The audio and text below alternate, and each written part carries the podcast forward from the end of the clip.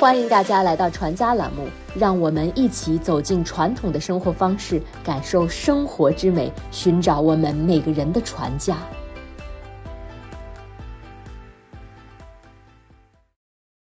太极，太极是中国文化史上的一个重要概念。关于太极的含义，历来众说纷纭，其中最具影响力的是混沌说。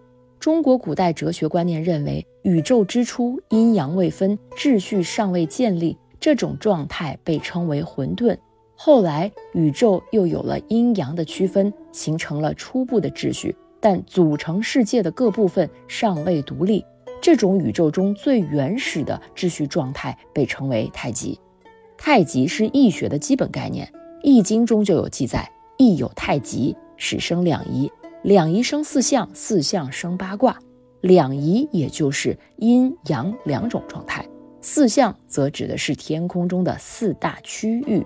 古代天文学家将天空分成东北西南四个区域，称东方为苍龙象，北方为玄武象，西方为白虎象，南方为朱雀象，合称四象。而八卦则指的是乾卦、坤卦、巽卦、震卦、坎卦、离卦、艮卦、兑卦。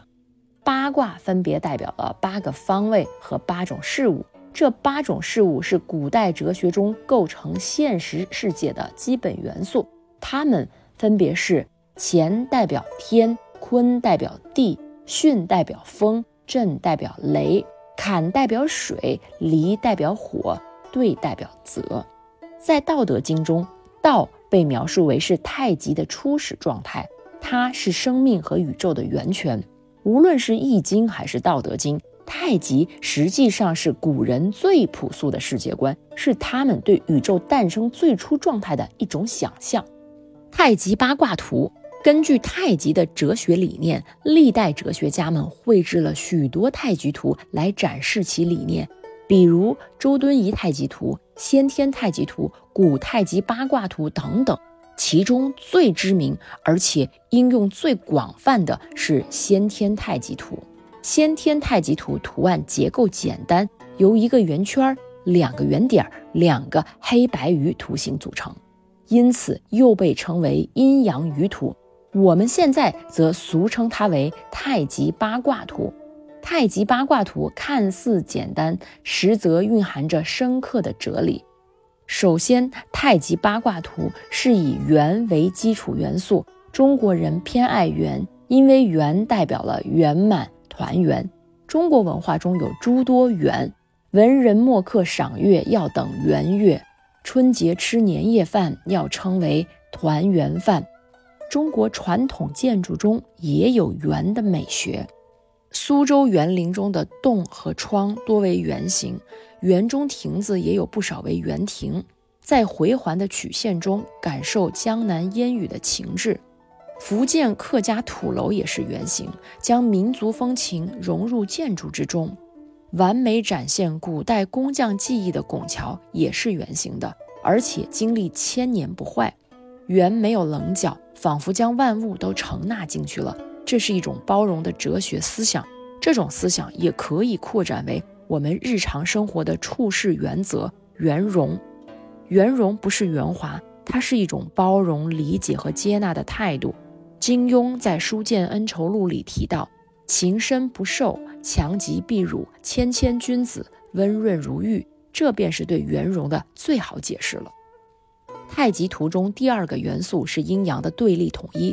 太极图中的黑鱼和白鱼分别代表阴和阳，事物都有两面性。很多时候，我们往往只看到了其中的一面，而忽视了它的另一面。比如，面对挑战，如果我们只看到了其中难以解决的困难，却忽略背后的机遇，那我们便会畏缩不前，失去拥抱新生活的可能性。所以，挑战既意味着困难，也蕴含着新生。在一定情况下，坏事有可能变为好事，否极泰来。如果我们不珍惜福气和运气，好事也有可能变为坏事，乐极生悲。塞翁失马的故事，便是事物对立统一最好的体现。《淮南子》记载，传说在地势险要的边界地带住着一位善于占卜、能够预测吉凶的老人。有一次，他家的马竟然越过边界，跑到胡人那里去了。遇到这样的不幸，人们都前来安慰他。这位老人却说：“谁知道这会不会是一件好事儿呢？”过了几个月之后，这匹马竟然带着一匹胡人的骏马回来了。邻居都认为这是一件喜事儿。可是这位老人却说：“这为什么就不能算是一件坏事呢？”老人的儿子喜欢骑马，由于家里添了新马，老人的儿子骑马的时候更多了。有一次，老人的儿子骑马的时候不小心从马上摔下来了，摔断了腿。人们感慨到他家的不幸，又前来安慰。这位老人却又说：“说不定这是一件好事呢。”过了一年，胡人大举进攻边境，青壮年男性都要去作战。因为战事惨烈，很多人都战死了。老人的儿子因为腿瘸了，免于征战，父子双双幸存下来。在塞翁失马的故事里，马的出现、消失引发了一系列的连锁反应。马对塞翁一家的影响也在好与坏之间转换着，这便是太极阴阳转化思想的集中体现。正如福兮祸之所以，祸兮福之所伏。我们要保持一颗平常心去面对人生的每一个难题。除了以圆为基础元素，太极八卦图中的黑白两鱼的鱼眼也是图中一个很重要的元素，可以分别看作黑鱼和白鱼的核心。一个事物有很多种元素组成，但不同部分的作用和意义不同。我们学习知识和技能，就是通过现象看本质。找到它的核心部分，通过核心问题的拆解，便能将事物的脉络梳理清楚，进而真正的理解。太极哲学是中国古人了解宇宙、自然、社会乃至自身的重要思维方式。太极圆融统一的哲学思想，让中国文化具有强大的生命力和包容性。让中国人懂得居安思危、未雨绸缪，也让中国人在绝境中坚信“山穷水复疑无路，柳暗花明又一村”。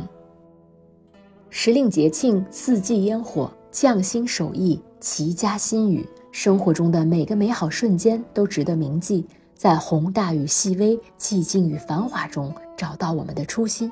传家之旅，福慧传家。